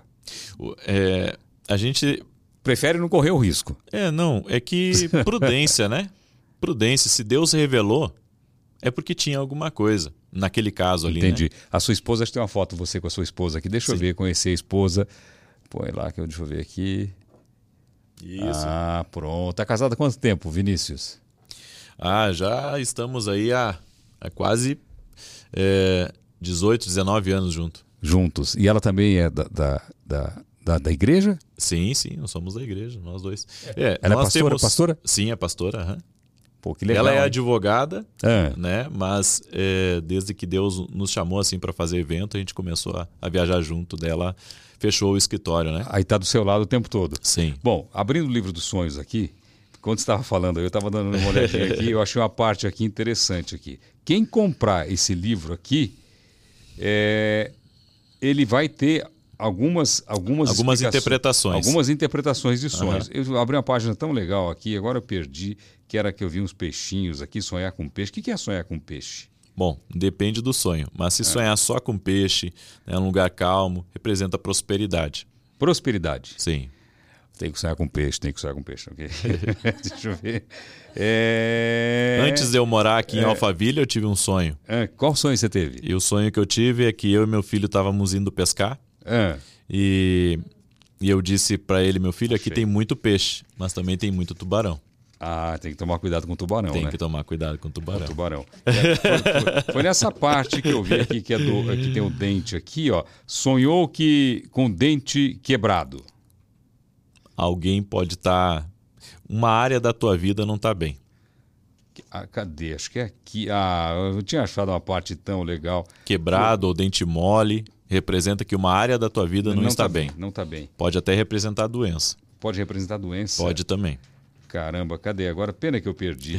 Bom, sonho sobre o destino de grandes impérios. Não, não é isso aqui que eu queria, não. Aqui, ó. Sonho. Agora achei uma coisa boa aqui, ó. Sonhos que livram da morte. Aham. Tem Esse é sonhos. interessante. Exatamente. Tem sonhos que nós temos que são de livramento, né? Aham. Como esse sonho que eu tive, que a minha filha caía em queda livre, significa algo que vai acontecer longe dos seus olhos.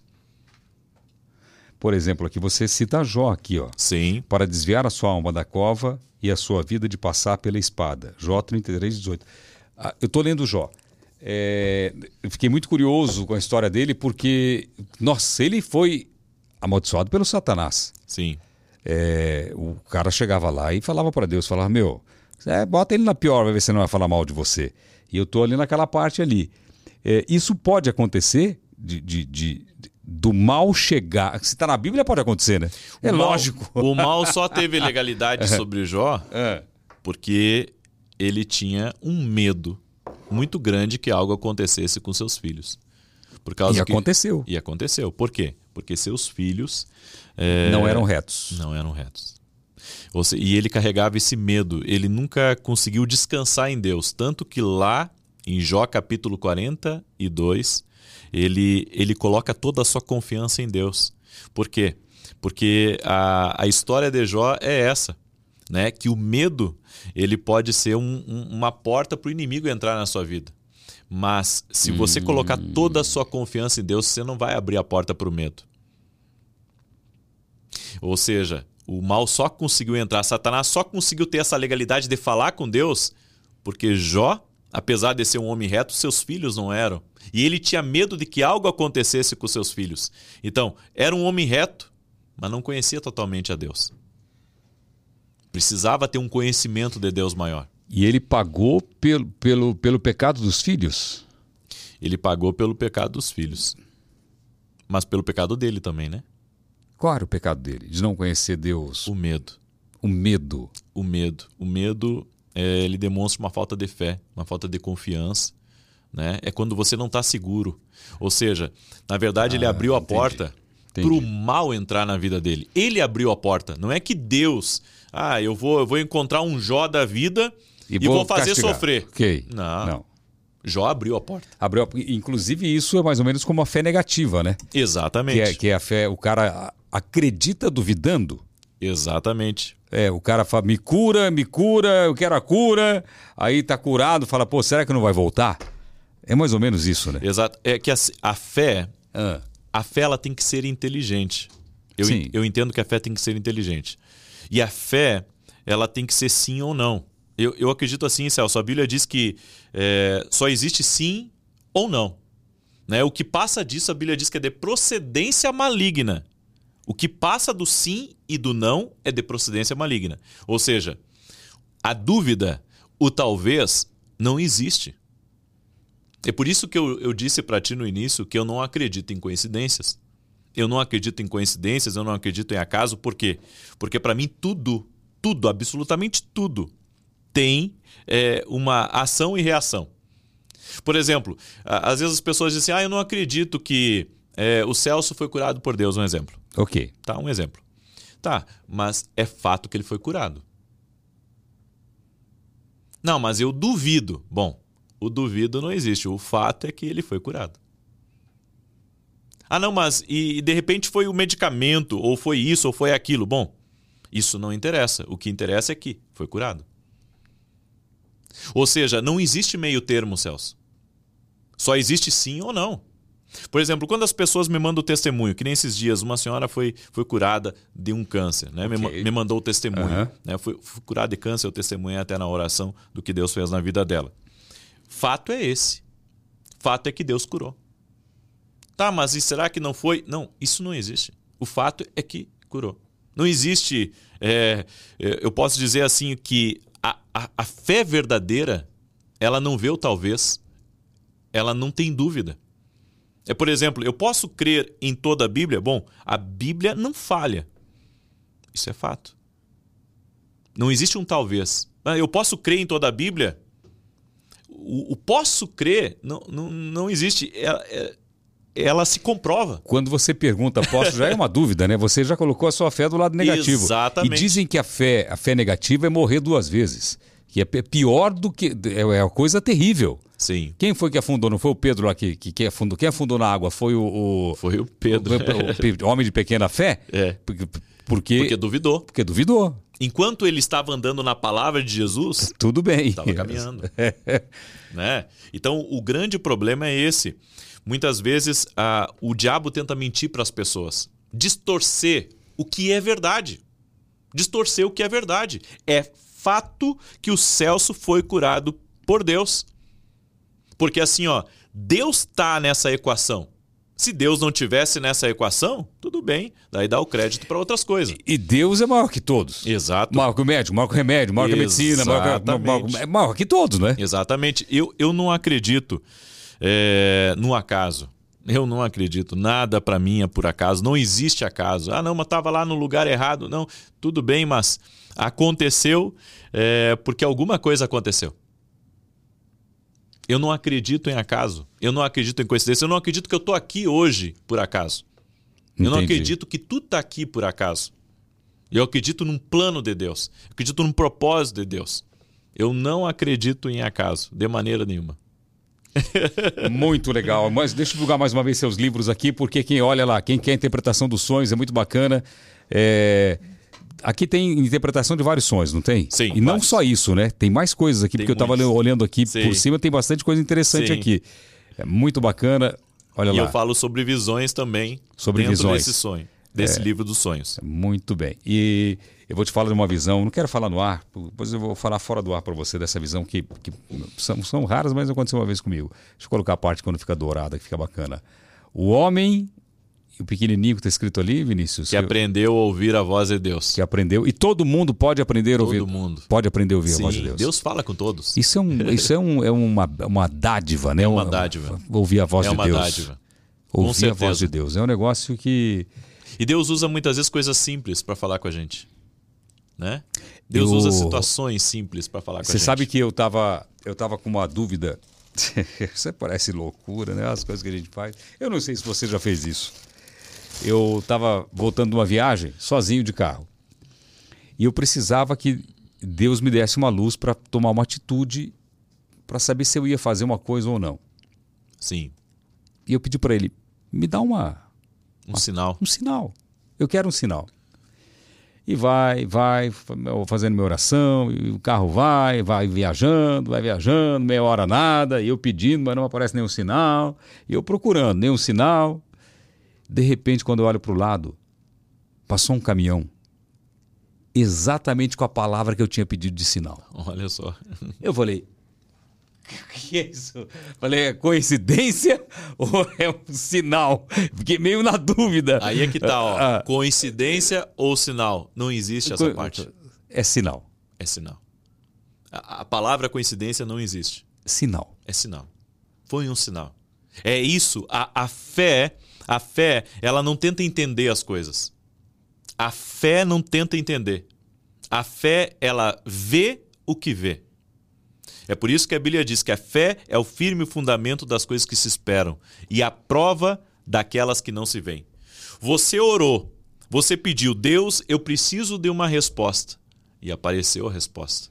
Então isso é Deus. Isso foi. Daí, aí a gente começa, aí entra numa outra dimensão e compreende a seguinte coisa: Deus falou contigo. Deus falou, Deus se mostrou real para ti. Ou seja, é, quando as pessoas dizem assim, eu não consigo, eu não consigo acreditar em Deus. Mas espera aí, Deus, Deus curou o Celso. Então Jesus está vivo. Entende? Eu, eu li esse texto da Bíblia, pratiquei e aconteceu isso. Então, essa palavra aqui é verdadeira, eu posso acreditar nela. Entende? Ou seja, a fé é assim. Não existe a coincidência. Olha, vou dizer para você de casa uma coisa que eu tenho percebido na minha carreira aqui, que você vai ficar agora bobo de, de ouvir. Ah, muitas pessoas participam dos programas da TV Sim. e ganham prêmios, realizam sonhos tal. Todas as pessoas, isso durante 10 anos de construindo um sonho, 10 anos dando casa e apartamento. Comprar é bom, levar é melhor. Tem mais 6, 7 anos aí que eu faço. Todas as pessoas que chegam lá e que são agraciadas chegam honrando o nome de Deus Sim. Olha e só. com muita fé. Não tem exceção. Olha só. É um negócio fora do comum. O que, que eu cheguei à conclusão? De tanta gente que eu vi com fé e com fé. Sim. Assim, que eu fico até com vergonha do tamanho da minha fé perto da fé daquelas pessoas. São pessoas que acreditam Sim. 100% do tempo e agradecem a Deus a todo momento. Olha só. É um negócio fora do comum. Que conclusão que eu cheguei? Que a fé, quem tem fé e quem está com Deus, as coisas acontecem. Com certeza. É porque tantas histórias que eu já vi, e não são histórias de pessoas que eu não converso, Sim. são pessoas que eu converso e pergunto muito. E ali eu chego a uma conclusão. Falei, poxa vida, por que que acontece nas, na vida das pessoas que têm fé? Não é? Às vezes, Celso, as pessoas acreditam muito no homem, né? Coloca fé no homem, Sim. né? Ó, eu acredito que quando aquele homem ou aquela mulher lá que é abençoado, que é abençoado, orar por mim, eu vou ser curado. E às vezes ele é curado. E sabe por que, que Deus faz isso? Muitas vezes porque a pessoa ela, ela não conheceu a Deus para pedir diretamente. Mas Deus ele vê a fé. A fé da pessoa. E a fé da pessoa tem resposta através da vida daquele homem, através da vida daquela mulher, para que a pessoa glorifique a Deus. Exatamente isso. Entende? Então, tem, tem coisas assim que às vezes as pessoas dizem assim: puxa, eu pedi para Fulano de Tal e aconteceu para mim. Na verdade, você pediu para Fulano de Tal, mas na verdade você estava pedindo para Deus. É, o que eu digo, não peça assim, você de casa, ah, eu vou, vou pedir pro Celso para ele me levar no programa. Peça para Deus. peça para Deus, tem que pedir pro chefe. Pe- Peça direto. Exatamente. Peça direto. Aliás, uma maneira que eu, eu vi um dia um vídeo de, uma- de um cara que ele deu um testemunho muito. Ele é um, um- Acho que ele é um pastor, não é brasileiro. Sim. Ele era muito pobre e, e ele pedia as coisas para Deus e não acontecia. Aí um dia o mestre, o pa- pastor dele lá, falou para ele o seguinte: falou, olha, você tem que saber pedir as coisas para Deus. Você tem que falar a linguagem que ele entende. Então seja específico. Sim. E ele pediu: eu quero um móvel assim para minha casa, assim, assim, assim, da cor tal, assim, assim, assim. Eu quero uma bicicleta assim, assim, assim, da marca tal, para continuar pregando. Eu quero. E tudo que ele pediu de uma forma muito específica para Deus, Deus realizou. realizou. Porque você fala assim: ah, eu quero um. Ah, eu quero participar de um. Sei lá. Eu quero realizar o sonho do meu filho fazer uma faculdade. Sei lá. Seja mais específico, né? Eu quero que meu filho faça uma faculdade Amém. e seja tal, e isso, que eu tenha condições de Sim. pagar a faculdade tal, porque tem que ser mais específico. né? Isso é, isso é verdadeiro? Porque É verdadeiro. E a gente tem que entender o seguinte: que Deus, ele não vai te dar menos do que tu pediu. Então, se por exemplo, né, você pede uma mulher que está pedindo para casar, né? Aí pede, Senhor Deus, eu quero que o Senhor me dê, né, um homem é, bonito como Tom Cruise, rico como Bill Gates, ungido como pastor fulano de tal lá. Aí de repente, né, aparece o bonito, aparece o rico, mas um mau caráter. Isso é engano. Não foi o que eu pedi a Deus. Eu pedi um homem de caráter, um homem que temesse a Deus. Ou seja, é, observar as respostas de Deus nas orações. Deus é um Deus específico. Então, se você pede algo a Deus, ele não vai dar menos para você do que aquilo que você Sim. pediu. Sempre vai dar para mais, nunca para menos. Ele é um Deus generoso, abundante, faz mais do que pedimos ou pensamos ou imaginamos. Que maravilha, que maravilha. Bom, antes de encerrar, Vamos fazer uma oração? Vamos. E sim. esse aqui é um presentinho. Muito obrigado. É uma caneca do. Eu já conto qual que é o presente, não tem surpresa, não. É a caneca do, do Pode Ser. Ah, obrigado. com muito carinho. muito obrigado. e para encerrar, podemos fazer uma oração? Podemos. Que o pessoal que está assistindo ali gosta bastante. A gente também, além de gostar, a gente precisa, né? Então vamos lá, agora é com você. Vamos Amém. lá, Vinícius. Dirigir aquela câmera lá? Isso, é essa aqui. Tá bom. Essa aqui. Pai, em nome de Jesus Cristo, eu abençoo a vida de cada pessoa que está assistindo esse podcast. Abençoe a vida do Celso, abençoe sua casa, abençoe a todos que estão aqui também, neste lugar. E eu oro por cada pessoa, Pai, que seja tocada pelo teu poder, em nome de Jesus Cristo. Que os doentes sejam curados, Amém. que aqueles que estão amarrados espiritualmente sejam livres e que haja salvação nessa casa, haja salvação nessa família. Eu oro para que fluxos de poder, de cura, de transformação, de vida e de paz entrem nessa casa e entrem nessa família. No nome de Jesus Cristo, eu os abençoo. Amém. Amém. Amém. Muito obrigado pela oração. Eu tive pensando aqui também, quando voltar a fazer ao vivo, quando for fazer ao vivo o programa, aí poderia voltar aqui para a gente pedir para o pessoal que está acompanhando mandar os sonhos, né? Sim, eu faço é, isso ao é, vivo. É, seria muito legal, né? Eu deveria ter pedido numa caixinha alguns sonhos, né? Mas a gente faz da próxima vez. Tá bom. Tá bom, Vinícius? Se você tiver disponibilidade na sua agenda aí, aí você volta aqui para conversar Muito mais com obrigado. a gente, tá bom? Eu agradeço.